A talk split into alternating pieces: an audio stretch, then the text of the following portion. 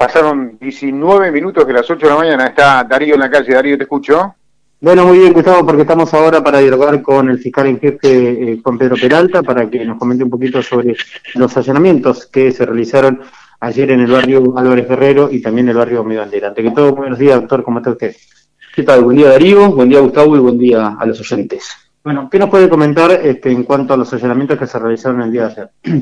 Bien, ayer eh, en una causa que, que, estaba tramitando el fiscal adjunto, el doctor eh, Pablo Peralta, eh, bueno, con, con, mi colaboración, se llevaron a cabo en principio siete allanamientos, después se hizo uno más, eh, en los barrios en los que vos mencionabas, recién, Barrio Mi Bandera, en el Álvarez Guerrero, en el Loteo Silva, a los fines de buscar eh, armas y, y, o elementos que estuviesen vinculados con los hechos delictivos que se habían registrado a partir del 14 de, de junio, eh, que bueno que tenían que ver con, con, un abuso de armas, entonces es, disparar disparar este, armas de fuego, ¿no cierto?, en la, en la vía pública.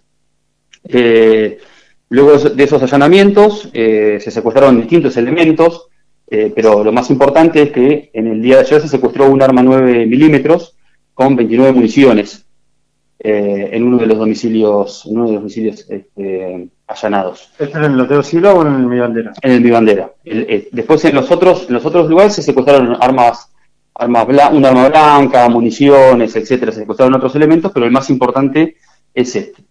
Y la semana pasada, el día martes también, en una causa que tramita bajo la, la, la directiva del fiscal Guillermo Ortiz también, eh, esto había sido por un incidente que había tenido lugar el 5 de, de junio, que fue el sábado, un incendio de una vivienda, también se hicieron allanamientos y en uno de esos allanamientos en el, en el loteo se encontraron, se encontró otra arma de fuego, otra 9 milímetros, este, bueno, que para nosotros obviamente estos, estos, estos secuestros son de suma importancia, en primer lugar porque eh, sacás armas de circulación, eh, sobre todo 9 milímetros, que son armas de un poder letal importantísimo, y además nos, nos permiten utilizar esas armas para ser cotejadas, o sea, peritadas, y ver si la podemos vincular a, a otros hechos delictivos. Por ejemplo, uno de los que se me viene a, a la cabeza ahora es el, el, ocurrido contra el jefe tóxico que le, dispararon, la, dispararon a la casa porque se, se, se, se coteja, digamos, eh, el arma con las vainas servidas encontradas en distintos lugares del hecho, con los plomos también encontrados, y se puede determinar si, si esa bala fue disparada por ese arma, entonces ya eso a nosotros no, no, nos puede aportar información este, trascendente los fines de poder, eh, obviamente, avanzar no solo en esta, sino en otras investigaciones. Eh, bueno, lo que también puedo decirte es que a raíz de estas, de estas, de estos secuestros, eh, se van a iniciar investigaciones contra los ocupantes de las viviendas donde se encontraron las armas, en principio por tenencia de arma de guerra en este caso, y eh, luego de, de, de peritarlas, si se las puede vincular a otros hechos delictivos, este, habrá que ver si se puede modificar esas calificaciones e imputarlas, llevarla hasta a encubrimiento, ¿no es cierto? Eso es cuestión de, es materia de investigación y y de procesos que, bueno, se acaban de iniciar a raíz de estos, de estos hallazgos. ¿Estas armas eran robadas, doctor? ¿Fueron robadas? ¿Eran de policías? Eso todavía no tenemos los informes, pero es, es, también forma parte de, obviamente, de lo que se va, de la información que se va a pedir al Registro Nacional de Armas, si son armas con pedido de secuestro, si estaban asignadas o no a un agente de la fuerza o no, o tal vez eran de particulares. Eh, obviamente entendemos que, que sí, en principio, primero todo, todo indicaría que son, que están en, en ten, una tenencia irregular, ¿no es cierto? Eh, doctor, ayer la gente se preguntaba, bueno, ¿por qué no habían quedado detenido a esta persona? ¿Esto se debe a que el delito es menor y no tiene una pena efectiva? Claro. Eh, las personas, en principio, donde, donde se hallan los, los, las armas de fuego, eh, no necesariamente tienen que estar vinculadas a los hechos delictivos. Vos conocés bien eh, las zonas y sabés que a veces las armas se pasan de un patio a otro, este, y a veces los... No quiero repartir culpa, pero a veces la gente se vio obligada a tener que recibir esas armas para, por temor a represalias de los, de los, de las personas, digamos, de los delincuentes que se las, a las fuerzas se las, se las hacen recibir para que, la, para que las escondan. Eh, entonces, eh, detener a alguien por un delito de tenencia de arma de guerra, que como bien decís, no necesariamente tiene una, una pena de prisión efectiva, distinta es la aportación de arma de guerra. La aportación de arma de guerra es un delito que sí eh, tiene pena de prisión efectiva porque arranca con un mínimo de tres años y medio de prisión.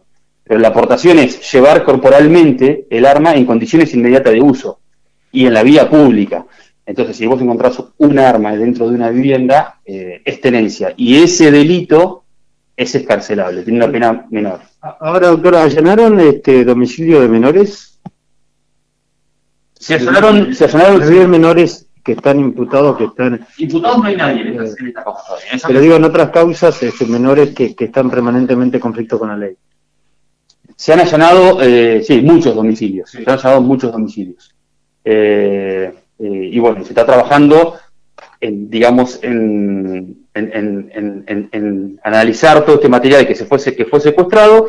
No te podría decir, no, hay, no hay autores individualizados, Más allá de que, hay, de que pueda haber sospechas, no hay autores individualizados. Entonces, este, en principio, sí, donde, bueno, donde se allanaron residen muchas personas y puede haber menores, claramente.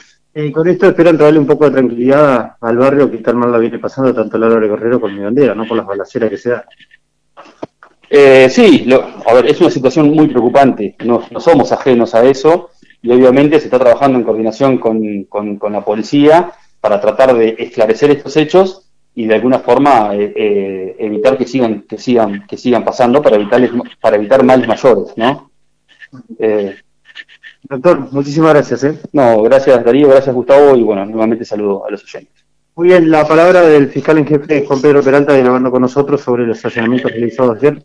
Y yo le preguntaba a Gustavo porque, bueno, nosotros vamos siguiendo cada una de las causas y en cuanto a los allanamientos que se hicieron, hubo algunos que específicamente se realizaron en domicilio de menores que están en permanente conflicto con la ley, es decir, son los que eh, le tiran bala a la comisaría, los que le tiran piedras, lo que salen a robar con armas de fuego, eh, bueno, todo este tipo de, casos que se van dando. Pues justamente ayer una de las armas se encuentra en el patio de uno de los vecinos de eh, este delincuente, de uno de los delincuentes más frecuentes de aquí de Vietnam.